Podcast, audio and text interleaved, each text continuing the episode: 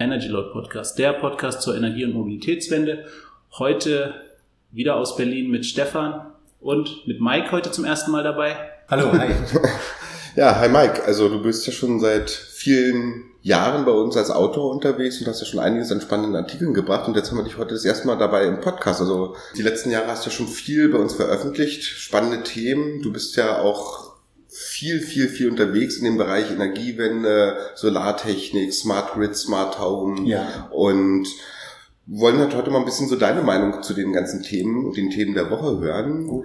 Ähm, du, schreibst ja, du schreibst ja quasi auch schon seit Beginn fast von Energy Load mit bei uns und wir treffen uns heute halt wirklich zum ersten Mal. Ihr kennt euch ja schon länger auf jeden Fall. Wir kennen uns seit einem ähm, Businessplan äh, Wettbewerb und haben uns darüber kennengelernt über Nutzung von erneuerbarer Energie, die ging es um Photovoltaik, mhm. Businesspläne und da haben wir uns halt ähm, ja, zusammengetan. Ja, genau. Das erstmal über diese Themen ausgetauscht, so beide das Interessensgebiet. Ich kann mich erinnern, das ist, das muss ja schon so fast 15 Jahre her gewesen ja, sein. Das sind ziemlich genau 15 Jahre. Das war im April 2003. Da hatte ich einen Businessplan geschrieben zum Thema ähm, Solardachziegel. Tja, vor 15 Jahren, Leute. Vor hört 15 Jahren. Hört da draußen. Das ist auch schon ein Thema, genau. Und äh, das Thema wird immer interessanter ähm, und technisch natürlich jetzt auch ausgefeilter. Äh, es geht halt darum, äh, wie es auch in der heutigen Zeit ist, erneuerbare Energien in äh, die Normalität des Alltags zu integrieren. Ja. ja, wenn man Elon Musk so hört, dann denkt man ja irgendwie, Solardachziegel wurden gerade letztes Jahr von, von, ja, von das, ihm persönlich. Genau, so klingt das. Aber es ist nicht so. Und es gab auch vor der Zeit, bevor wir uns kennenlernten, und ich diesen Businessplan geschrieben, ähm, Solardachziegel gibt es seit, 19, seit 90er Jahren eigentlich. Ach, echt? Ja, in unterschiedlichen Ausprägungen, in unterschiedlichen Versuchen und Entwicklungsstadien dann auch oder äh, Stadien, was damit erreicht wurde. Und ja, das ist nichts Neues. Ja, aber so richtig die weite Verbreitung haben sie ja noch nicht bekommen. Ja, das hat damit, äh, findet damit seine Begründung, dass das äh, Dachziegel halt sehr kleinformatig sind. Und das Problem ist äh, die Konnektierung, also die Verbindung von den einzelnen Solarzellen oder einzelnen Solarmodulen. Und deshalb neigte man immer wieder dazu, auch dann doch große Solarmodule zu verwenden und sich nicht an die Architektur des Daches zu halten. Okay. Naja, aber Elon zeigt uns ja jetzt, dass das marktfähig wird und alles billig und gut und funktionierend. Ähm, aber wir hatten ja da auch. Na, am ähm, coolsten sehen die auf jeden Fall aus, die von Tesla. Da habe ich noch nichts gesehen, was schicker aussieht. Ja, aber ich habe jetzt, wir hatten ja einige andere jetzt uns auch schon mal angeguckt. Also ich, mir fällt da auf jeden Fall aus Deutschland Zolltech ein. Ähm, ja. Die haben da ein ganz spannendes und scheinbar auch deutlich günstigeres System, also wenn es dann um Preis geht ähm, und nicht um Lifestyle Gut, bei Elon geht auch viel um Lifestyle ja. ähm, und weniger um Ökonomie. Ja. Aber also es gibt ja verschiedenste Anbieter, aber man muss dazu auch sagen, ich meine, Elon Musk hat es immerhin geschafft, diesen Solardachziegel oder dieses Solardach gesellschaftsfähig zu machen und in die breite Masse zu bringen. Immerhin. Ja, eben, das ist ja auch wichtig, genau. Ein wesentliches Instrument des Marketing. Und wenn es dafür gut ist, ähm, dass er das da gemacht hat, dann soll es so sein, ja. Ja, ja ne, früher gab es halt immer noch irgendwie so, also die Energiewende oder auch die Elektromobilität irgendwie sexy zu machen, ist halt genau, ich, eine große Aufgabe einfach. Ja, ne? genau. Gab es halt in den 90ern noch irgendwie Witze bei den Simpsons, wo dann irgendwie dieses äh, das Elektroauto präsentiert von der von der ähm, Elektro, von der, von der Automobilindustrie und dann ich bin das Elektroauto und wenn äh, ihr mich fahrt, denkt alle, denken alle, ihr seid schwul und so. Ja, es geht so in diese Richtung oder die Körnerfresser sozusagen. Ja, die, ja, genau. Die nehmen dann so ein Ding und äh, das ist aber aus diesem Bereich, jetzt kommt es allmählich raus, sowohl die erneuerbaren Energien oder also speziell Photovoltaik auch, hat auch was mit äh, E-Mobility dann, dann zu tun und es wird jetzt ähm, schick ja. ja, das Stichwort E-Mobility. Wir hatten ja hier in der letzten Woche in Berlin unglaublich viele Veranstaltungen. Mhm. Ähm, auch diese große E-Mobility-Tagung oder E-Mobil-Tagung vom Tagesspiegel, soweit ich weiß. Genau. Du hattest, wir hatten ja letzte Woche schon ganz kurz drüber gesprochen, ähm, du hattest die Chance dabei zu sein ja. und dir ein paar Veranstaltungen anzuhören. Was gibt's denn da Neues? Was hast du denn da Neues gehört? Was war denn spannend? Also diese Veranstaltung beim Tagesspiegel gibt's seit 2011 es war die achte Veranstaltung in 2018. Ist jetzt richtig ein großes Ding geworden, hieß früher E-Mobility Summit und nennt sich jetzt Future Mobility Summit, weil es nicht mehr nur um E-Mobility geht, sondern auch um überhaupt äh, die Zukunft der Energieversorgung, der Energieerzeugung. Der Mobilität wahrscheinlich. Der Mobilität auch, ja, ja genau. Also, mm, aber eben auch die Integration von ähm, den einzelnen, die Kombination der verschiedenen Sektoren. Sektorenkopplung war dort ein großes Thema Ähm, Smart Grids war ein großes Thema.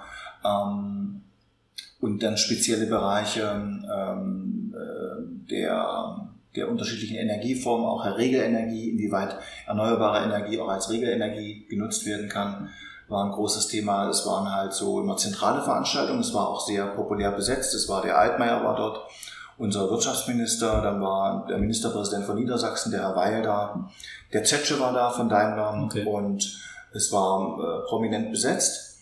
Der Kagermann auch von SAP. Und ähm, dann gab es halt so Workshops zu speziellen Themen und äh, da konnte man sich anmelden und äh, teilnehmen und äh, zum Schluss gab es dann immer noch mal so ein Summary, wo dann auch die Informationen, die Ergebnisse aus den anderen Workshops, an denen man nicht teilnahm, ähm, äh, vernehmen konnte. Mhm. Ja, das waren ja viele Workshops, wie ich gesehen habe. Man konnte ja nicht alles besuchen. Ähm, was hast du denn gesehen und was hat dich da am meisten beeindruckt? Mich hat am meisten beeindruckt eigentlich ähm, die Nutzung erneuerbarer und Integration äh, in das, äh, in das Stromnetz der Erneuerbaren.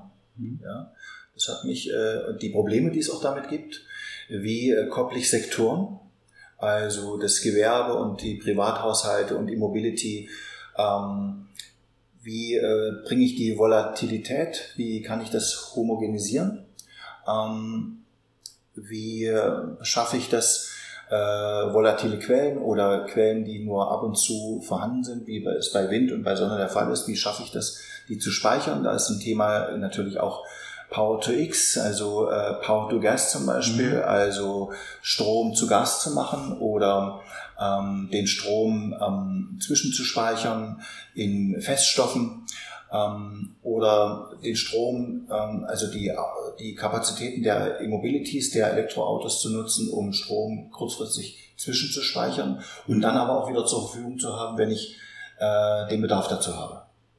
Und waren da jetzt irgendwelche neuen Trends ja erkennbar? Also irgendwas, was so, so der neue Megatrend, wo du sagst so, wow, das wusste ich noch nicht. Ich meine, du bist ja ganz viel in diesem Markt unterwegs und kennst dich da wirklich gut aus. Und das ist ein Megatrend ist eigentlich so, wir haben bei vielen Sachen den Anschluss, hm, äh, oder das ist natürlich kein Trend, aber so eine Erkenntnis, wir haben bei vielen Technologien den Anschluss ähm, so ein bisschen verpasst. Okay.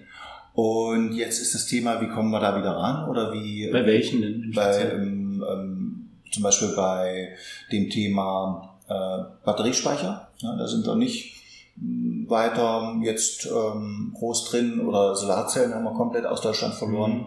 Die sind halt abgewandert. Und äh, bei Immobility äh, neigen wir dazu, auch den Trend zu verpassen. Mal sehen, da sind wir jetzt gerade möglicherweise am Aufholen. Ja. Das haben wir aber nur dem zu verdanken, dass der, der da jetzt Elektroautos baut, das nicht so richtig kann. Also da haben wir sozusagen ähm, Glück im Glück gehabt. Du meinst, mit dem, der es nicht so richtig kann? Ja, genau. Olle E. Punkt. M. Ja, genau. Punkt. genau, genau. Jetzt sollte eigentlich wieder unser Tusch kommen, ne? Wie immer. Ach, ja, ja, genau. Wir, Elon, Elon, wir bauen hier noch einen eigenen Tusch. Wir komponieren hier einen eigenen Tusch. naja, aber was ähm, Smart Grid sagst du, ist ein Thema, ja, wie smart ist denn heute unser Stromnetz schon? Man hört das ja echt seit Jahren, aber ich, ich weiß, ich kriege nicht so richtig mit, ob wie viel da passiert, was da passiert. Also das kann man nicht wirklich smart nennen in Deutschland bisher. Das äh, Smart Grid es sind äh, eigentlich so viele kleine lokale Netze, die aber miteinander nicht verwoben sind, nicht so, wie man das eigentlich äh, immer meinte, dass es sein sollte oder sein mhm. könnte. Es gibt viele Experimentierfelder, es gibt nicht wirklich etwas Funktionierendes. Es gibt verschiedene Standards, man kann sich nicht einigen es ist ein großes Durcheinander eigentlich. Und es, es gibt nicht wirklich ein richtig großes Smart Grid. Äh, Smart Meter, mh, diese Initiative, die auch äh, sehr schleppend vorangeht, ähm, dient auch nur bedingt den, äh, der Entwicklung von einem Smart Grid, weil so ein Smart Meter ja nur messen kann und nicht steuern kann. Und über ein Smart Grid müsste ich jeden einzelnen Verbraucher auch steuern können. Na gut, aber dann ist das Smart Meter oder das Smart Meter erstmal die Voraussetzung für ein Smart Grid. Wenn ich nicht messe, kann ich auch nicht steuern. Ja, ist eine Voraussetzung, aber die Steuerfähigkeit fehlt eben. Okay, aber was, wie, wie siehst du das denn? Also wird es jetzt einen Haufen kleiner Applikationen geben und dadurch sich dieses Thema immer mehr in die Haushalte ins Bewusstsein kommen. Also ich meine, da, selbst Alexa wird ja für das Smart Home mittlerweile genannt, obwohl es ist, Ja, genau. Müssen wir da quasi auf Amazon, Apple und Google warten, dass die da die Plattform mal, die haben sie ja schon irgendwie, wir haben sie alle auf dem iPhone und auf dem Android irgendwie, diese, aber ich glaube, wenige Leute benutzen sie halt tatsächlich. Vielleicht ist das ein Marketinginstrument, über die da reinzukommen, ja. Sicherlich. Die großen Energieversorger sind natürlich auch dran. Da gab es ja jetzt diese neue Konstellation mit Innogy, dass die weg von äh, RWE sind und hin zu äh, E.ON. Ja, genau. Ja. ja. Und also da ist Musik im, ähm, mhm. in diesem Thema drin. Und man verspricht sich halt äh, von diesen neuen Konstellationen auch einen anderen, anderen Marktzugang. Ja. ja. Ähm, es werden Prioritäten jetzt anders gesetzt dadurch äh, und es verschieben sich halt dann auch ähm, bestimmte Themenfelder vom einen zum anderen Unternehmen. Also es geht dann eigentlich auch schon wieder Richtung Monopolisierung. Also ähm, also du meinst, dass jetzt, jetzt gerade wo so ein Markt überhaupt am Entstehen ist, schon die ersten Monopol-Tendenzen ja, zu entdecken sind? Kann man eigentlich daran erkennen, ja. Es wird auch sehr kritisch gesehen, was da passiert, dass die sich da jetzt äh, bestimmte ähm, Themenfelder äh, auseinander dividieren und wieder neu zusammenführen. Ähm, wir werden sehen. Ich glaube, so ein bisschen fehlt noch so diese, diese Killer-App, einfach diese Killer-Anwendung, wo alle sagen, das muss ich haben. Ne? Absolut. Ja. das ist wie, habe ich dir ja mal erzählt, ne? ich, ich fand ja ganz am Anfang iPhone total doof. Also ich dachte mir, wer braucht denn so ein, so ein, so ein Stück Metall mit Glas drauf ja. und dann da drauf und dann zeigte mir ein Freund in einer Bar Shazam. Ich weiß nicht, äh, das war bis in, es ist ja erst ein paar Jahre her. Wo man hören kann, welches Musikstück das ist. Genau, wo du erkennen kannst, die genau. Musik erkennen. Und das war für mich die Killer-App. Ich dachte, das konnte ich mir bis dahin nicht vorstellen. Ja. Und das war der Moment, wo für mich, ich brauche ein Smartphone. Ja. Ich brauchte das nicht, um zu chatten oder was auch immer. Da hat alles gereicht. Bei mir war es Shazam und viele auch in meinem Freundeskreis haben damals mit dem iPhone angefangen, weil es Shazam gab. Eine Killer-App könnte zum Beispiel sein in diesem Bereich, ähm, es muss ein Mehrwert erkennbar sein für den, der es nutzt. Mhm. Wie du das gerade sagst von dieser äh, Musik-App. Mhm. Es muss äh, zum Beispiel muss ich Geld verdienen können damit oder ja. muss sehen können, dass ich wirklich eingreifen kann auf das, auf meinen Energieverbrauch. Mhm. Ähm, oder ich möchte eingreifen können, wer meine Energie bekommt. Ja. Oder wenn ich sie erzeuge, wer sie bekommt, also wo ich sie hinschicke, ja. dass ich äh, eine gewisse Direktheit meines Tuns erkennen kann. Mhm. Ja. ja, ich meine, da hatten wir ja auch schon drüber gesprochen. Da hat ja zum Beispiel Mastercard testet in, in Afrika äh, ein Bezahlsystem und andere Anwendungen gibt's ja da, aber ich glaube, da ist einfach auch die gesetzliche Grundlage also bis die geschaffen wird, es wird wahrscheinlich noch das ein oder andere Jahrzehnt vergehen. Ich meine, wir haben jetzt gerade irgendwie europäische Datenschutzrichtlinien in einem Monat, die ist ja quasi auch in Planung, seit das Internet erfunden wurde, so ungefähr. Ne? Ja. Ich habe heute gerade gelesen, dass das ähm, der intelligente Staat seit 2006 ein großes Thema ist und immer wieder ist es ganz vorn dran, ein Thema zu sein, dass man sozusagen äh, die Behördengänge auch ähm, digitalisieren kann und wir kommen einfach in Deutschland nicht voran. Ja. Also es ist eine ähnliche Entwicklung möglicherweise wie, es ist halt alles sehr bürokratisch. Ja. Gut, dann hast du denn noch irgendwie andere Themen aufgeschnappt so in den letzten Tagen bei dieser, bei dieser Flut an Veranstaltungen, die uns hier in Berlin ja überrollt hat? Ähm ja, also es gibt viele Möglichkeiten, die man so hat im erneuerbaren Energiebereich oder Smart Grids. Äh, das Thema ist halt, es braucht praktische Anwendungen Umsetzung, nicht so viel äh, im Möglichen bleiben, sondern Projekte, echte Projekte, woran sich zeigt, ob etwas wirklich funktioniert. Mhm. Ähm, Systeme zusammenführen, also nicht selber Technologien entwickeln, sondern Technologien äh, gucken, welche Technologien passen zusammen und die halt in Projekten integrieren. Das ist ein Thema und ähm, ja, das Praktische halt. Mhm. Ja, und während halt irgendwie die Future Mobility Summit in Berlin lief, hat die BVG, die ja ihre ersten Gänse-Gehversuche mit, mit Elektrobussen macht, ja irgendwie heftige Kritik bekommen, Stefan. Warum war das genau? Ja, also die Kritik kam eigentlich von der Verkehr und Wasser GmbH der Oldenburger Verkehrsbetrieben. Und zwar die sagen also Elektrobusse, das macht, macht überhaupt keinen Sinn. Deren Erfahrung zeigt, ne, dass ähm, Erdgasbusse ja. umweltpolitisch ganz weit vorne liegen. Erstmal im Vergleich zum, zum, zum Dieselbus. Sie kosten vielleicht einige 10.000 Euro mehr, aber sie ähm, halten auch entsprechend länger mhm. und der Kraftstoff ist deutlich günstiger. Und im Vergleich dazu hast du einen Elektrobus, der kostet nicht nur einige 10.000 Euro mehr, der kostet mal schnell das drei, vier, fünffache eines Dieselbusses und hat gerade mal eine Reichweite von 200 Kilometer, wenn du ohne Klimaanlage, ohne Heizung oder was auch immer fährst. Und du hast halt immer noch die Probleme der, ähm, der, der Ladung der, der, der Akkus. Ne? Ja gut, aber die BVG ist nun auch der Berliner Nahverkehr, da wird wohl 200 Kilometer ausreichen. Ne? Also na, das könnte problematisch sein, ähm, weil es erstmal eine kurze Distanz und ich muss sozusagen auf den Betriebshof ja auch immer wieder noch erstmal zurückkommen. Also ich muss diese Strecke auch mit einplanen, die oft ja auf, äh, im, im Umland oder im, im äußeren Bereich der Stadt liegen. Ja. Also ich muss das äh, berücksichtigen und ich kann mir nicht erlauben, dann, dass so ein Bus stehen bleibt. Ja, ja gut. Ich brauche dann Möglichkeiten, auch zwischenladen äh, zu können. Und das braucht auch wieder Zeit. Also es hat etwas schwierig kalkulierbares äh, äh, zum aktuellen. Ja.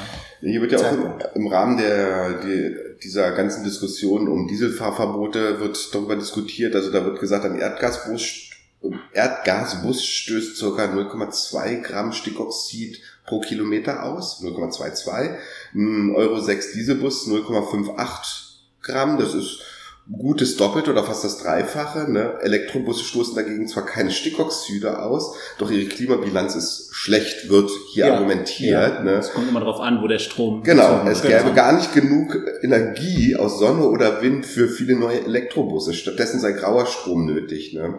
Und wir hatten ja einen Kommentator auf unserer Seite, also einen, der auch immer sehr intensiv unterwegs ist, der dann auch sagte, ihr mit euren zwei Windrädern in Berlin, wo wollt ihr denn den grünen Strom überhaupt herhaben? Mhm, ja. Ich meine, ich, dieser Kommentar war so nicht ganz in Ordnung, fand ich, aber hatte was. Hatte was. Ich meine, dafür haben wir genug Dächer in Berlin. Ähm, wir aber haben das Umland von Berlin, nämlich Brandenburg, was äh, sehr viel erneuerbare Energien hat, viele ja. Solarkraftwerke auch ja, hat, ja. Äh, Windanlagen auch. Ne? Ja. Und diese räumliche Nähe bietet sich ja auch dann für Berlin an. Wir müssen dann nicht alles selber haben. Ja. ja und dann naja. am Ende noch kurz ähm, wird halt kritisiert, dass es überhaupt einfach ein wirklich serienreifen Elektromotor Elektrobusmodellen fehlt. Ne? Es gibt zwar von den Citaro E-Cell jetzt, der kommt von Daimler, dann MAN arbeitet am Thema, natürlich der größte ist BYD aus ja. China, die auch mittlerweile in Europa produzieren. Ja, und die haben doch auch, haben wir doch schon vor einem Jahr, möchte ich sagen, berichtet, die haben doch auch nach London eine ganze Menge verkauft und in ja. London fahren schon welche oder sollen bald fahren. Ja. Und ja, Oldenburg war das, ne? Die, ja. Ich, ich meine, Oldenburg ist halt Oldenburg und, und ist halt nicht so sexy wie Berlin. Und Berlin möchte halt da einfach in dem Bereich einfach auch sexy sein. Und da ist halt Erdgas halt ein bisschen, vielleicht umweltschonender und alles, aber halt einfach nicht, lässt sich nicht so gut in eine Schlagzeile packen. Wir haben jetzt neue Erdgasbusse gekauft. Ja gut, aber da kommt auf der anderen Seite, Berlin ist halt auch, wir sind ja so eine Verwaltungshauptstadt, also wir kennen das ja hier alle, die wir hier leben und irgendwie versuchen mit der Verwaltung klarzukommen. Ähm, äh, Hierzu kommt nämlich äh, eine schöne Meldung noch dazu. Eine Delegation des Senats und der BVG will jetzt erstmal nach Shenzhen, nach China reisen, um die Betriebe der Busse sich vor Ort anzusehen. Die planen hat 75 Busse zu kaufen. Mhm. Jetzt wird erstmal eine Delegation vom Senat und BVG nach China geschickt. Also ich meine, entweder die Dinger funktionieren oder sie funktionieren nicht. Ich mache eine Ausschreibung, ich sage, das Ding muss das und das können BYD be bewirbt sich, wenn sie den Auftrag gewinnt, dann hat sie die Dinger zu liefern und wenn nicht, dann hat sie nachzu BYD nachzubessern. Das ist ja wie bei jedem anderen Bus auch. Also ja, ich finde das hier wieder, wir verwalten uns zu Tode. Äh, der Future Mobility Summit war äh, insoweit auch noch ähm, prominent besetzt, dass der Chef vom Geoforschungszentrum Potsdam dort anwesend war und der Vertreter äh, der Berliner Dependance des State Grid aus China. Das ist der größte Netzbetreiber weltweit für Stromnetze mhm. Und hat dort ähm, einerseits äh, viel Input gegeben und sich aber auch ja sich aber auch ähm, ähm, ähm Input gegeben, aber auch, äh, sich auch Input abgeholt. Mhm. Das äh, wollte ich noch sagen und äh, ja. Jetzt habe ich dich aus dem Konzept gebracht. Alles gut. Ach so, äh, genau. Dazu fällt mir ein, mit dieser Delegation dann nach China. Äh, ich war äh, während des Future Mobility Summit wurde eine Elektro-Tankstelle für Busse in Betrieb genommen, die entwickelt wurde von Siemens und anderen wichtigen Projektpartnern. Dort und auf dem Euref-Gelände. Auf dem Euref-Gelände, genau. Da senkte sich dann von oben so ein äh, so einen Federarm ab und äh, konnte den Bus ähm, ziemlich schnell laden. Es hat mich aber so ein bisschen erinnert ähm, an die Busse, die schon immer elektrisch fahren, nämlich diese Hochleitungsbusse. Oberleitungsbusse. Genau. Oberleitungsbusse ist eigentlich nichts, nichts Das ist anderes. viel aus dem Ruhrgebiet, Da, da ne? wirkt das jetzt fast ein bisschen komplizierter, obwohl es jetzt modern Mhm. ist, ja. Ja, ja. Und genau, Ruhrgebiet, ähm, im Ausland habe ich das auch gesehen und das ist eigentlich eine Wiederholung eines bekannten Themas. Auch E-Mobility ist ja nicht neu. Ähm, die ersten Autos waren Elektroautos. ja.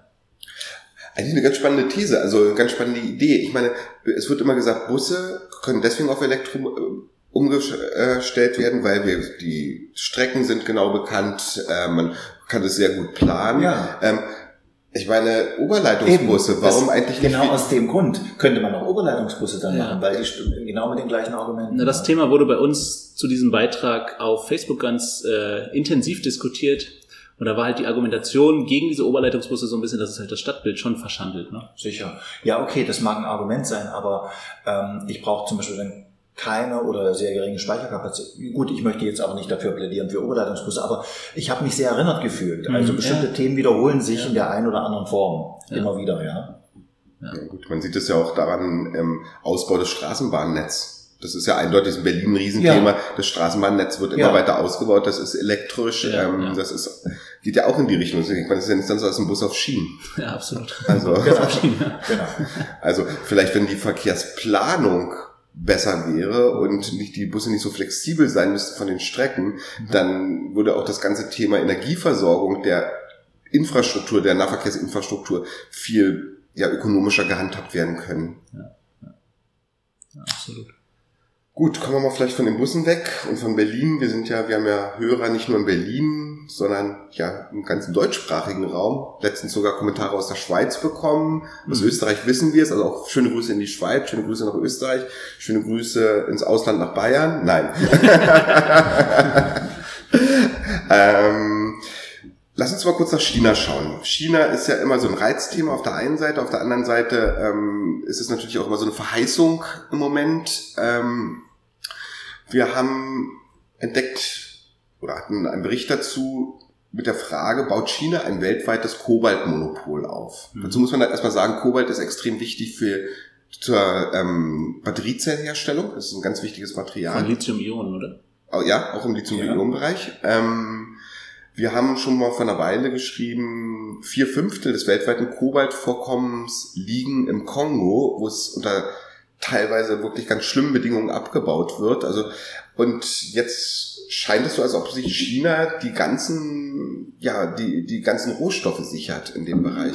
Kobalt ist eine seltene Erde und äh, ähm, das Problem ist an seltenen Erden, dass sie halt äh, wirklich selten sind, ja, so wie andere Komponenten auch, die Mhm. im äh, Batterie- oder im Akkumulatorenbau gebraucht werden oder eben überhaupt für elektronische Komponenten ähm, wie Notebooks oder Smartphones. Ja. Ja. Also ja, es wird eh schon eingesetzt, ist jetzt, aber wahrscheinlich in der Batterieherstellung wird das nochmal. In der Menge äh, sozusagen, was uns da jetzt äh, ähm, erwartet oder diese Global Player, was die vorhaben, kann man äh, relativ genau prognostizieren mit diesen Technologien, Mhm. was dort für ein Bedarf ist. Und die Chinesen machen dann, haben das dann natürlich in einer, gewissen- in einer gewissen Weise im Griff, ja, und haben ein Monopol drauf. Aber auf und zwei die Ebenen. Preise diktieren. Ja, na, aber auf zwei Ebenen. Zum einen ist nun mal China der weltweit größte Batteriezellhersteller, aber auf der anderen Seite ist China mittlerweile auch der größte Markt für Elektroautos. Mhm. Also wir denken immer so sofort so, ah, die bösen Chinesen oder Russen oder wer auch immer Ja. ähm, kommt und will uns ähm, hier die Preise diktieren. Vielleicht sagen die einfach so, oh, wenn die dummen Deutschen sich nicht ihre Versorgung sichern, wir, versich wir sichern unsere Eigenversorgung damit und gar nicht den Export. Das hat schon unbedingt. was Kluges, ohne Frage. Und Ja. äh, da hat uns die Langfristigkeit im Denken in der Vergangenheit eindeutig äh, gefehlt, solche Trends auch ähm, abzuschätzen oder einzuschätzen oder vorauszuahnen. Ja. Ja. ja, und jetzt hatten wir ja auch schon mal berichtet, dass äh, VW da einfach scheinbar auch Probleme hat, sich so bestimmte Lithium-Ressourcen, Kobalt-Ressourcen zu sichern, weil sie halt da jetzt einfach ein bisschen spät dran sind und dann irgendwie, keine Ahnung, gab es halt irgendwie ein Zitat von einem Lithium-Hersteller, Kobalthersteller, keine Ahnung, dass VW sehr arrogant auftritt zum Beispiel und dass Mhm. wir das so nicht mehr nötig haben, diese Arroganz sozusagen. Und ja, China stellt heute schon irgendwie vier Fünftel des äh, na, Kobalt Sulfid oder wie das heißt her. Ja. Mhm. Und also der Trend zeigt auf jeden Fall in diese Richtung. Und Das siehst du auch an den Kobaltpreisen. Also ich, als der lag äh, Janu im Januar 2017, also vor gut einem Jahr, ja. bei dreieinhalb bis 4.000 ähm, Dollar pro Tonne, Ja. wenn ich es richtig habe. Ähm, wenn ich es richtig sehe, oder 40.000. Und äh, liegt jetzt bei ähm, über 80.000 Dollar pro Tonne. Ja. Also das ist eine Vervierfach- Vervierfachung des Preises innerhalb von 12 bis 15 Monaten. Das hört sich schon wieder nach Bitcoins, neuer Markt und ähnlichem an. Ja, ja, ja.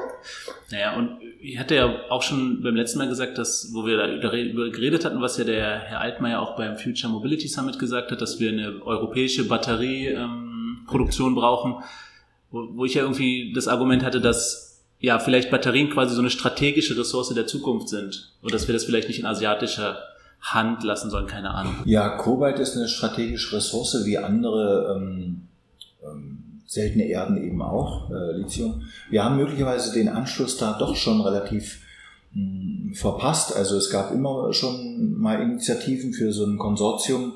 Ähm, der Akkumulatorenbau, es hat bisher nicht so funktioniert. Äh, es ist alles nichts geworden. Jetzt äh, sagt der Altmaier, wir haben das wieder vor. Mhm. Aber diese Ressourcen werden ja gerade aufgebaut in, in China und wir haben den Anschluss verpasst, auch insoweit, dass wir das, äh, den Markt der E-Mobility möglicherweise unterschätzt haben. Ja. Äh, weil äh, die Automobilhersteller möglicherweise dachten, das dauert länger, um mehr an ihrem bestehenden Marktmodell und an ihren bestehenden Strategien festhalten zu können. Jetzt rollt der Zug. Mhm. Soweit ich mich erinnern kann, sollten in zwei Jahren aus der Sicht von vor fünf Jahren, also 2020, sollten eine Million Elektroautos auf deutschen Straßen Genau, rollen. da kommt wieder Das dieses wird nicht- Kanzlerwort. Das wird nicht dazu kommen, ja. Also wir haben äh, einige tausend Autos jetzt hier, ja, aber bei weitem nicht diese eine Million Autos. Also wir haben äh, da Ziele gehabt, aber jeder wusste, ähm, wir werden die nicht erreichen. Also das waren halt so strategische Ziele, um äh, zu sagen, um theoretisch äh, vorgeben zu können, wir werden am Thema interessiert, haben das aber selber boykottiert, weil wir eben eine Autofahrernation sind oder eine Autoherstellernation Ja. auch. Und ähm, das ist eben unsere Ressource. Und die äh, E-Mobilities, da haben wir eigentlich nicht wirkliches Interesse daran. Ja, ja aber ich meine, wenn selbst der grüne Ministerpräsident in Baden-Württemberg irgendwie den sauberen Diesel noch beschwört und so weiter, dann Ja, ist das ja ich ein hab- Zeichen dafür. Ja, Ich genau. habe noch ein ganz schönes Zitat gefunden vom Glencore CEO, also der, da geht es um die chinesische Dominanz um, auf dem Kobaltmarkt und dass dieses zu massiven Problemen für die europäische Autoindustrie führen wird. Und zwar sagte er, wenn Kobalt in die Hände der Chinesen fällt, werden Elektroautos nicht in Europa produziert. Sie wachen zu spät auf. Ich denke, es liegt daran, dass die Autoindustrie noch nie ein Versorgungsproblem hatte. Ja. Das ist eine andere Denke. Bisher Mhm. hatten wir, weil wir hatten alle unsere Ressourcen innerhalb Ja, Europas genau. und jetzt plötzlich, oh, oh shit, Ja. äh, funktioniert ja gar nicht mehr, unser ganzes Geschäftsmodell bricht Genau, zusammen. Ja. Und das ist ja das, was ich ja schon seit einigen Monaten oder ja Jahren hier ja, prognostiziere. Die europäische Autoindustrie wird es in ein paar Jahren so nicht mehr geben. Ja, Sie waren aber selber auch so vernebelt, sie wollten auch äh, von ihrem Geschäftsmodell nicht ablassen und haben alles getan, ihr Geschäftsmodell sowie auch die Energieversorger in ihren Geschäftsmodellen äh, festhalten an ihrem eigentlichen. Und das ist das Problem. Also sie waren selbst organisiert blind für die Trends der Zeit. Mhm. Gut, Ja, auf der anderen Seite irgendwo, ich meine, vielleicht entgeht mir da jetzt gerade was, aber in Europa stellt man ja auch zum Beispiel keine Mikrochips her oder sowas, ne? Da gab es mal irgendwie Infineon, aber die gibt's ja auch schon, glaube ich, nicht mehr, oder gibt's die noch?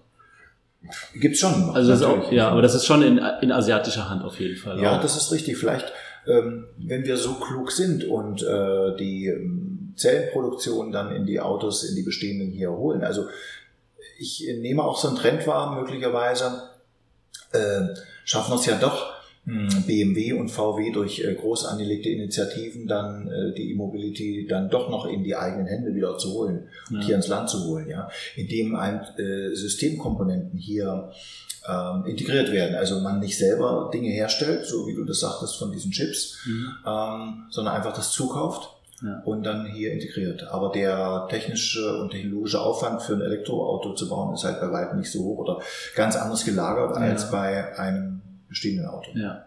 Dazu habe ich hier vielleicht nochmal, das habe ich letztens gerade gelesen, ich glaube gestern oder vorgestern auf Spiegel, dass nach China dieses, ähm, im Moment ist es ja so, wenn man in China ein Auto, also Autos bauen möchte, muss man in dieses Joint Venture reingehen mit einem chinesischen Partner. Das das soll jetzt auf, genau, das soll ja jetzt ja aufgehoben werden. Und zwar bei, bei diesem Joint Venture ging es ja immer darum, den Technologietransfer für die Chinesen zu, sicherzustellen, also dass sie die, die europäischen Technologien rankommen. Aber mittlerweile ist der Autobau nicht mehr so technologieintensiv, beziehungsweise die Chinesen können das teilweise deutlich, deutlich besser als, als Ja. Europäer oder als Amerikaner sowieso. Aber darüber, wir reden nicht über amerikanische Autos.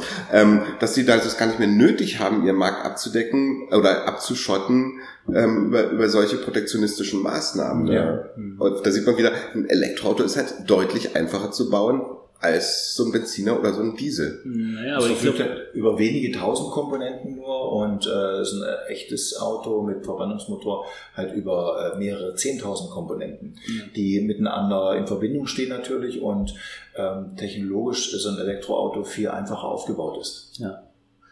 Naja, also falls sie sie doch mal nach Europa bringen wollen, die, die chinesische Elektroautos, ist halt aber die Frage, wahrscheinlich an europäische Regularien ähm, entspricht das wahrscheinlich nicht. So durch, den TÜV kommt, kommt sowas wahrscheinlich eher nicht. Ja, aber ich glaube, da haben die Chinesen auch gar keine Lust drauf. Aber warum sollten sie auch? Ich meine, die haben den größten Markt der Welt vor der eigenen Haustür. Die, die lachen sich tot, wenn dann sagen, oh, wir können in Deutschland noch 4000 Elektroautos verkaufen. Ich meine, hallo, das ist die, die Minutenproduktion eines großen chinesischen Automobilwerks. Also, die, die lachen das, die machen das vielleicht als Marketing-Gag oder natürlich wollen die auf dem, ja, auf dem Mastermarkt oder auf einem der größten Märkte und wichtigsten, aktuell noch wichtigsten Automobilmärkte der Mhm. Welt ähm, präsent sein, aber sie lachen sich tot. Der chinesische Markt ist doch perfekt. Die haben ihre eigene Batterieproduktion, sie können die Autos selber bauen und Ja. der ähm, Der Umwelteffekt ist vor Der Ort ganz- Verbrauchermarkt, also wo die Autos gebraucht werden, ist auch noch vor Ort Mhm. und der Umweltaspekt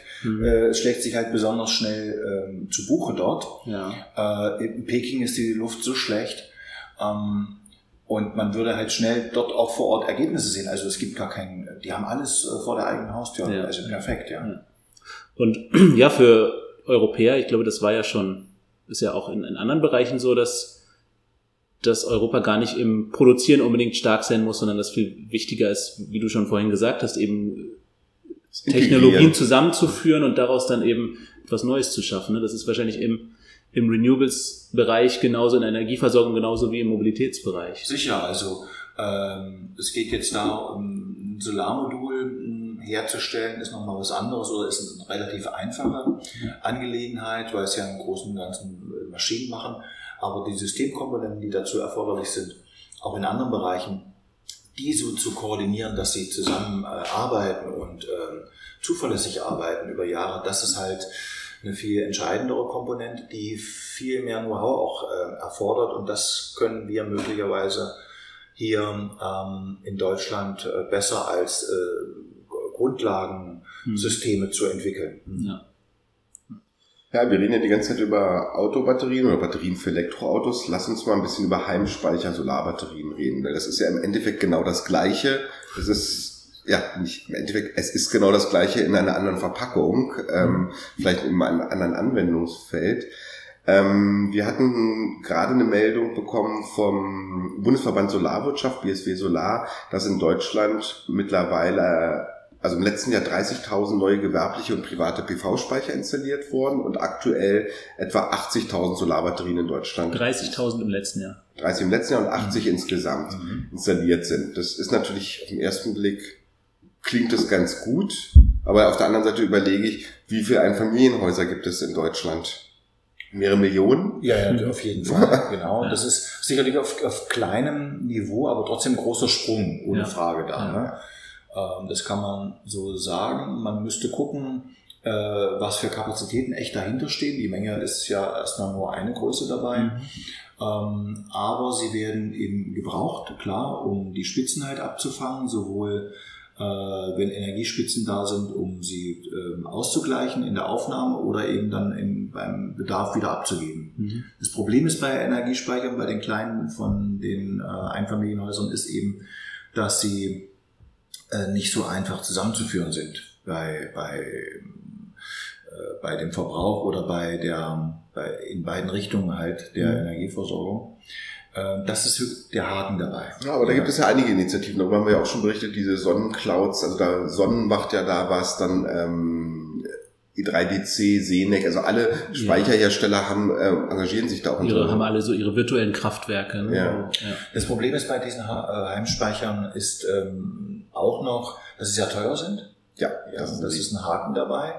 Und äh, die großen, also die preiswerten Technologien, um ähm, erneuerbaren Strom oder Stromspitzen zu speichern, sind halt dann nur in bestimmten Größenordnungen, ab bestimmten Größenordnungen herstellbar. Ja. Gut, aber da wird ja auch ein bisschen wieder auf unsere neue Koalition gesetzt. Also laut ähm, Koalitionsvertrag sollen ja wieder spezielle Gelder, also Förderungen für den Bereich Forschung ähm, und insbesondere Sektorenkopplung bereitgestellt werden. Also Wärme, Mobilität und Elektrizität, das ist ja so der Mhm. Oberbegriff Mhm. oder sind ja die Oberbegriffe in der Sektorenkopplung in Verbindung mit Stromspeichern. Also auch da wird es wahrscheinlich dann, wenn es auch eine staatlich unterstützte, aber eine weitere Nachfrage geben. Ich meine, es gibt sowieso im Moment Förderprogramme für Solarbatterien oder Solarheimspeicher, Mhm. aber so richtig rechnen tut sich das ja nach wie vor nicht, auch wenn uns die Marketingstrategen Ja. von Sonnen und Co. was anderes vorrechnen Mhm. wollen. Mhm. Ja gut, das rechnet sich halt zum Teil auch einfach nicht, weil die, weil es sich immer noch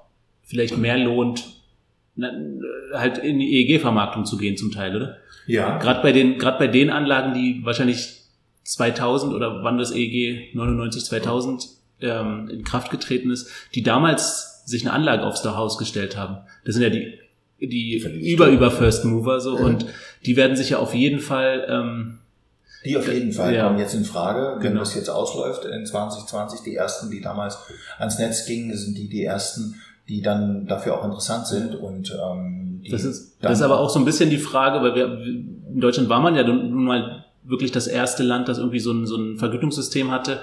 Ähm, wie lange werden denn die, äh, die Anlagen so noch laufen? Das weiß laufen keiner so richtig. Ne? Ja, aber die laufen einfach weiter. Und jetzt, aber die ähm, laufen ja noch gut, glaube ich. Die ne? laufen sehr gut und es gibt keinen Verschleiß. Wir sind nicht das erste Land gewesen. Japan mindestens war vor uns auch schon Okay. dran. Die hatten auch schon so ein, ähm, so ein Programm ähm, im Solarbereich. Die Anlagen laufen locker, ähm, die doppelte, möglicherweise sogar die dreifache Zeit dieser 20 Jahre, also 40, 60 Jahre locker. Okay. Ja. Ja, die produzieren jeden Tag Strom und plötzlich stehst du da als Anlagenbetreiber da. Was, was machst du mit Ja, deinem genau, Strom? was passiert dann jetzt? Ich kann ihn nicht mehr einspeisen. Ähm, also das einzig äh, wirklich Sinnvolle ist es ja heutzutage nur selbst zu verbrauchen. Weil, Ja. ähm, damit, es- also damit es sich auch wirtschaftlich einigermaßen lohnt. Also brauche ich eine Batterie. Richtig. Punkt. Ohne Frage. Oder ich stelle ihn halt zur Verfügung, irgendeinen Energieversorger, der dann damit ähm, an der Börse Ja. Oder Primär, Primärregelenergie bereitstellt oder Sekundärregelenergie. und das dann äh, preiswert ähm, realisieren kann. Das ist ja sehr hoch vergütet, diese Primärregelenergie. Und damit ähm, den Leuten dann, die, die ähm, den Strom einspeisen aus erneuerbaren Quellen, damit ein Vergütungsmodell anbieten kann. Gut, aber das hatte ich na, ich hatte ja mehrere Gespräche mit den Leuten von Sonnen, von der Mhm. allgemeinen Sonnenbatterie GmbH, die also ich hatte so das Gefühl, dass sie so ein bisschen auf diesen Druck hoffen. Da kommen jetzt plötzlich die ganzen Anlagen aus dem EEG Mhm, ja. und plötzlich bieten die alle wie irre diesen Strom ein. Ja, so viele sind es erstmal nicht. Ja, aber in den nächsten Ja. zwei, drei Jahren. Jetzt müssen Ja. auch die Leitung und die, die Infrastruktur Ja. gelegt Ja. werden, was der Sonnen jetzt machen möchte. Und dann können die den Strom für einen Cent einkaufen, weil lieber einen Cent bekommen als gar nichts bekommen. Ja. Also irgendwo muss der Strom, der muss ja auch Ja, weg genau, von den genau. Dächern. Ich kann ja, Ja. nicht einfach Ja, äh, ist ja meine. Zunge und die Superlade. genau. Und von denen wird halt Das- noch keiner nachgerüstet haben, macht ja, würde ja Nee, wirtschaftlich keinen Sinn genau. machen. Ja. Ja. Das ist ein großer Markt, an dem sind viele dran. Ähm, auch die Energieversorger. Und da wird die Frage sein, wer kriegt da die meisten ge gecasht? Mhm. Also so ein spannendes Thema auf jeden Fall. Ich glaube, da kommt noch ganz schön was auf uns zu und ich glaube, deswegen sind eben, ist das, glaube ich, schon gut, die und die Batterieunternehmen, die sich jetzt schon etabliert haben, die Sonnen, E3, DCs und so weiter, die haben jetzt da einfach schon einen Vorsprung und haben da, glaube ich, so einen Bedarf erkannt, der, ich glaube, darauf spekulieren sie nämlich ganz Ja, aber stark. mit dem Heimspeicher, so wie es jetzt angeboten wird, das, das wird sich so nicht durchsetzen, weil es nicht rechnet für viele. Ja, Ja. Also das wird ein Nischenmarkt sein, wird auch seine Berechtigung in der Nische haben, aber der, der richtig große Durchbruch, dem wird es nicht geben. Und man sieht ja jetzt schon die ersten Konsolidierungserscheinungen in diesem Markt. Ich meine, wir sehen, E E3DC ist verkauft worden, Mhm. ähm, Senec ist verkauft. äh, Senec ist verkauft, verkauft worden. Ähm, also es gibt schon viele Konsolidierung und wer kauft gerade ein? Das sind die Energieversorger, die kaufen sich die Batteriehersteller ein. Sehr Ja. erstaunlich. Also nicht Ja. erstaunlich, sondern sehr naheliegend. Klar. sehr naheliegend oder bauen selber Kapazitäten auf, genau, Ja. also darüber, dass sich das einkaufen, um dann ähm, am Markt dort ähm, zu mischen, mitzumischen. Also ich höre es auch jetzt hier, wir kriegen ja auch so viel Feedback, ähm, so also informelle Telefonate, Gespräche, die wir führen und die leider dann auch nicht zitierbar sind oder belegbar sind, aber man hört immer wieder, ne, alle suchen irgendwie Speicherexperten. Also das ist, Mhm. ähm, also das sind es ist erstaunlich, welche Firmen und welche Menschen auf uns zukommen und fragen, ob wir nicht ein Speicherteam, ob wir nicht ein Speicherteam wären. Nein, wir sind es nicht. Wir sind nur doofe BWLer. Aber das ist das Thema im Moment. Also Speicheraufbau ist nach wie vor das Thema, aber eben nicht in der Nische Heimspeichermarkt. Damit wird es jetzt nur irgendwie populär gemacht, sondern das geht in ganz andere Dimensionen. Speicherthema oder Speichermarkt für Strom ist ein großes Thema, weil das äh, äh, klar definiert ist. Äh, das heißt Unabhängigkeit. Solange ich nicht speichern kann, bin ich davon abhängig, ob Wind weht oder ob Ja. er nicht weht. Und muss mir dann irgendwas einfallen lassen. Wenn ich speichern kann, bin ich davon frei und kann den Strom unabhängig der äh, Erzeugung äh, nutzen. Ja, ja, das ist ja machen ja auch meine äh, guten Freunde von Welt. Ähm, die schreiben ja auch immer vom Flatterstrom und vom, genau. ähm, genau. Und da ist eben natürlich die Speicherung quasi die Lösung für. Ist auch, äh, bedeutet dann erstmal Unabhängigkeit, aber auch Sicherheit natürlich, Netzsicherheit, ja, weil ich ähm, Netze dann konkret planen kann und kalkulieren kann, Und auch stabilisieren kann. stabilisieren kann, Ja. homobilisieren kann auch und ähm, auslegen kann entsprechend, ja. Mhm. Ja, was gibt's noch? Ach, das Thema Dieselkrise. Wollen wir da noch ein paar Worte drüber verlieren? Bitte. Bitte.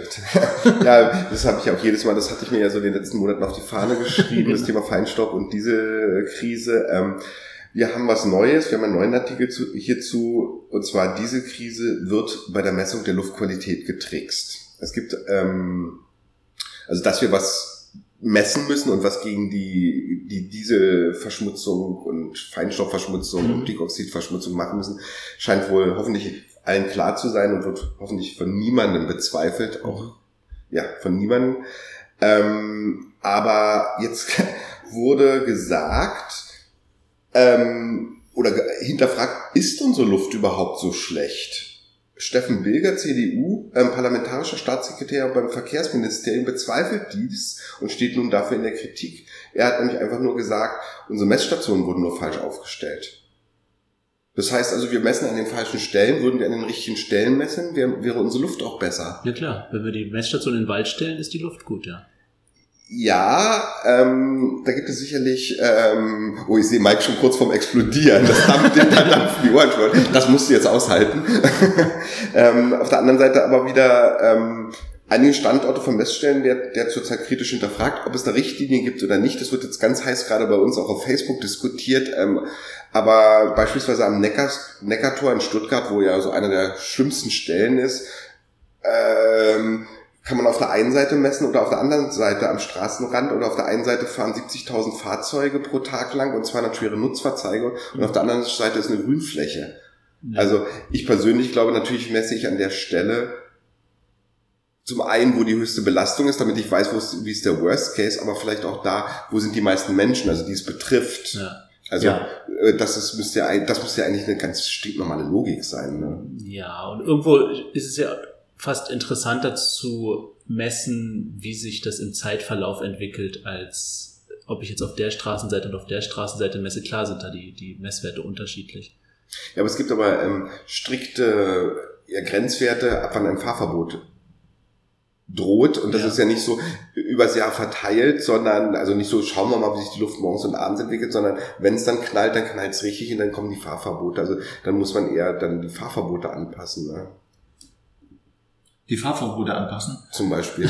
Ja, und natürlich gucken, inwieweit äh, dort auch die Regelungen der Wirklichkeit entsprechen, also wie, ähm, wie ein Mensch eigentlich diese, ähm, diese Stäube ähm, wie, wie den die schädigen oder in welcher Höhe er eigentlich atmet. Ja, soweit ich weiß, ich habe mal für ein Unternehmen gearbeitet, soweit ich weiß, sind die Richtlinien ähm, nicht dementsprechend, wo normalerweise Menschen mit ihrer Nase, mit ihrem Mund ähm, diese Gase einatmen.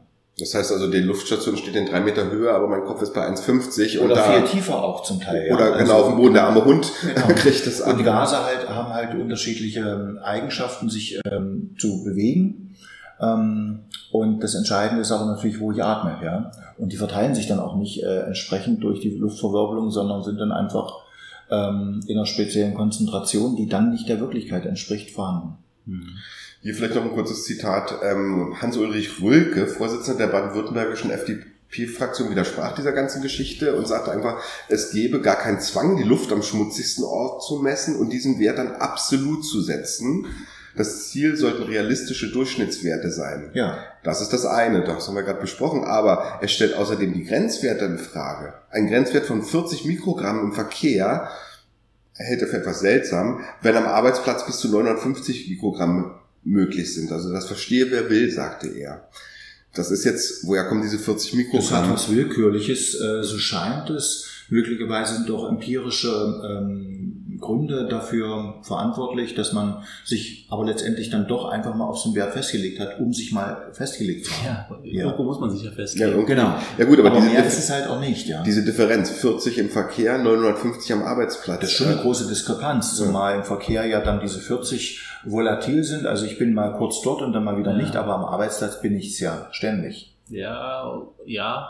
Auf der anderen Seite ist es halt, wenn man in der Stadt wohnt und sagt, ich gehe mal an die frische Luft, dann sollte da schon die Luft zumindest sauber sein, irgendwo.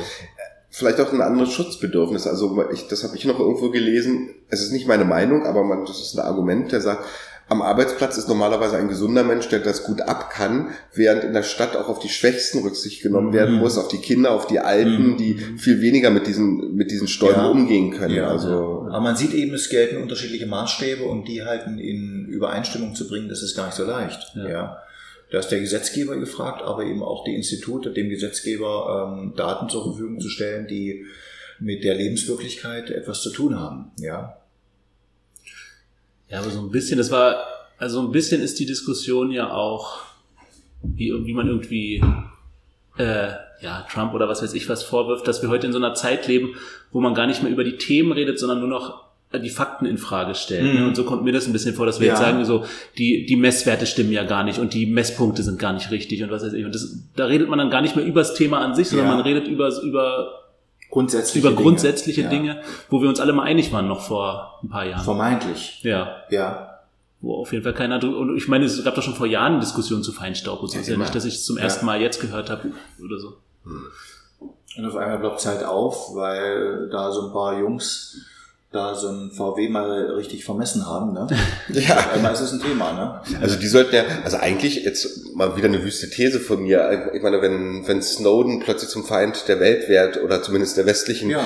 also ich finde schon, die dass wir dazu, die, ja. die Jungs da aus den USA, ja. die sollten mal richtig Ärger von der Bundesregierung bekommen, dass ja. sie diesen Dieselskandal gedeckt haben. Also so eine Frechheit, die man der Snowden, der Snowden wird, wird ähm, fertig gemacht, weil er irgendwie einen Skandal aufgedeckt hat, aber ein Geheimnis verraten hat angeblich und nationale Sicherheit und bla bli blub und die, die, die, hey, die kommen so davon. Die kommen davon, die machen unser Automobil, unsere schöne deutsche Dieselautomobilindustrie kaputt, die Säue.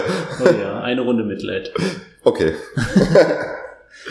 naja. Dafür ja. kommen sie hier mit Software-Updates. Äh, deswegen müssen wir hier sie ein bisschen streicheln und ja, Software-Updates reichen, ja. Hm. Die, die arme deutsche Autoindustrie. Ja, aber ich habe heute gelesen, es gibt wohl auch Vorbereitungen für eine richtige Klagewelle. Ja. Ja, dann wird, wird ein neues Gesetz kommen. Also mhm. ich glaube da nicht wirklich dran. Mhm. Aber gut, ich, ich mhm. glaube auch nicht an Verschwörungstheorien, mhm. also überhaupt nicht, aber mhm. ähm, das kommt mir schon sehr seltsam vor, mhm. wie plötzlich nur ein bisschen paar Nullen und Einsen verändern und plötzlich ist mein Diesel sauber. Mhm. Hat verändert auch nicht die Leistung und gar nichts. Alles, alles ist alte. Ja. Haben, wir haben es auch vor ein paar Jahren nicht die Nullen und Einsen vertauscht. Wir wissen nicht warum, aber heute funktioniert es halt. Ne? Hätten wir auch schon vor ein paar Jahren machen können. Naja. Ja. Und wir hatten ja so schön, das hatten wir auch, glaube ich, im letzten, vorletzten Podcast, die, es wurde die gesamte deutsche Dieselflotte Hardware umzurissen, also nicht Software, mit einer Softwarerüstung würde etwa, ich glaube, 10 Milliarden, 12 Milliarden Euro kosten. Ne? Das entspricht weniger als dem Jahresgewinn von VW, einem Staatskonzern. Kein Geld. Nach Rückstellung für die USA, nach Klagen. Ja. Es entspricht dem Jahresgewinn eines Daimlers. Und ähm, das soll dann aber wieder die Allgemeinheit tragen. Ja, aber ja, die, ja, aber ja, die, ja. die Aktionäre kriegen die. Das ist wie bei den Banken sozusagen. Die äh, Kosten werden sozialisiert. Ne? Genau, und die Gewinne werden Genau, privatisiert. genau. Ja. Immer das gleiche Spiel, ja. Ja, Auf der anderen Seite haben ja, glaube ich, auch die, die Rentenkassen doch auch wahrscheinlich VW und Daimler Anteile und die können nun jetzt nicht auf den, äh, auf den Jahresgewinn von Daimler verzichten. Okay, jetzt, jetzt, jetzt kommen wir aber hier wirklich krude Theorien, aber wo, eigentlich- es hängt ja alles mit allem zusammen. Ja, genau. Ne? genau. Nö. Gibt es sonst noch irgendwas zu dem, zur Feinstaubmessung? Achso, und vielleicht noch eine letzte Sache, das hatte ich auch schon mal angesprochen. Ähm, immer wieder, wenn ich das lese, ähm, wird von vielen Leuten gesagt, es ist ja gar nicht möglich, diesen Feinstaub sauber zu, zu, ähm, zu messen. Das hatten wir mal im Spiegel gelesen. Ne? Da, also diese äh, vernünftige Feinstaubmessgeräte, das gibt es doch überhaupt nicht. Und Ja. ehe das alles hier so zugelassen ist und ähm, EU-Norm erfüllt, ne? Und da, das würde Millionen kosten, das zu machen. Und ja, da muss ich jetzt echt sagen, hier mein Freund Mike, der hier neben mir sitzt, ähm, saß vor ein paar Monaten, saßen wir mal im Café zusammen und der meinte so, Stefan, ich habe da mal so eine Idee. Ähm, ich habe da mal was aus China bestellt. Ähm, ein kleines Feinstaubmessgerät. Aha. Also das, all das kann, was angeblich die deutsche Industrie nicht kann oder der TÜV nicht großflächig bereitstellen kann, das haben wir über Alibaba oder eBay für 20 Dollar aus China bestellt. Ja. Und das funktioniert. Wunderbar, ein Laserdetektor, der ganz spezielle Partikel misst, äh, PM1. Ja, also in der auch klein, wir gehen bis PM in 0,3 diesem oder Bereich sogar, genau, man kann sich's aussuchen und vor allen Dingen Partikel auch dabei sind, äh, die wirklich relevant sind bei der Schädigung der Lunge und der Bronchien. Also die wirklich ganz tief rutschen und ähm, eben dann auch zur Erzeugung von Krebs wesentlich beitragen. Ja, das ist ein Ding, dass sowas einfach aus China ähm, zu kriegen ist und hier eigentlich ganz leicht auch umzusetzen wäre, ja. So eine Technologie, da geht es natürlich dann auch um die Genauigkeit, möglicherweise um die Zuverlässigkeit, aber ähm, es ist machbar.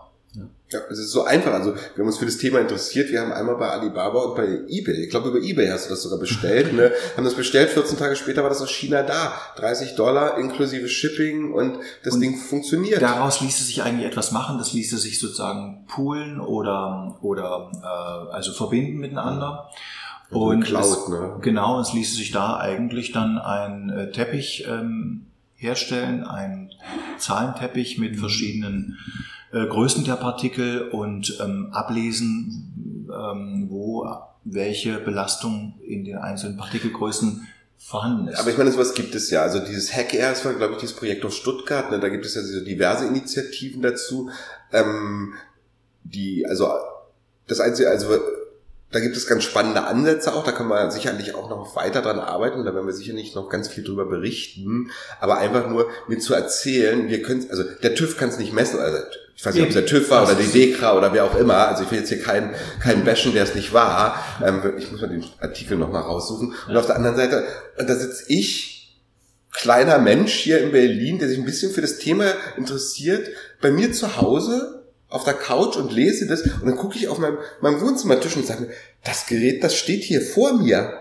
Wo der sagt, das existiert nicht. Das ist doch vor mir. Das, das hat mir doch Mike aus China Ja, das ist bestellt. halt nicht äh, geeicht und entspricht nicht Paragraph sicherlich. A380. Aber für eine grobe Abschätzung ist es äh, für mein Ja, Verständnis hinreichend. Es gibt aber auch geeichte oder, oder, oder ähm, zertifizierte Geräte, die kann ich bei Amazon kaufen, die kosten 100 Euro. Ja. Also das ist, ich weiß nicht, in welchem Partikelbereich das geht und Ja. ob das wirklich auch jetzt für so großflächige Anwendungen geeignet ist. Ja. Aber Na, das ist ja äh, vergleichbar so ein bisschen mit der, mit der äh, Raumfahrt. Da habe ich in Elon Musks Biografie äh, irgendwie gelesen. Mit äh, SpaceX-Raketen, ähm, da, da bauen die zum Beispiel Digitaluhren ein, die was die NASA, also man muss halt jedes Teil, was irgendwie in, in den Weltall fliegt, muss halt geprüft werden und was weiß ich, ist halt mit Kosten verbunden und da ist halt die NASA scheinbar nicht immer so ganz hinterher gewesen.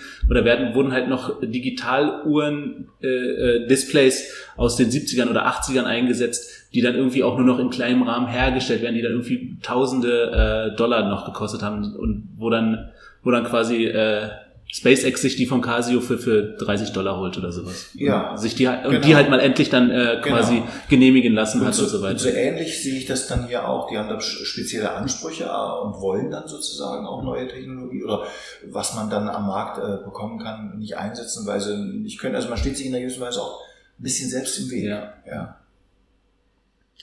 Naja. Gut, also so viel jetzt das wöchentliche Aufregen über Feinstaub und Dieselskandal. Genau. haben, wir, haben wir auch erledigt. Ich kann auch haken. Jetzt wieder weniger Feinstaub frei atmen. Genau. Ja, ich habe jetzt hier als letztes Thema bei mir auf der Liste nur noch mal was ganz anderes, was jetzt so völlig aus der Reihe schlägt. Harley Davidson kauft sich bei Alta Motors ein. Alter Motors ist äh, so ein Elektromotorradhersteller. Genau, es ist ein amerikanischer Elektromotorradhersteller.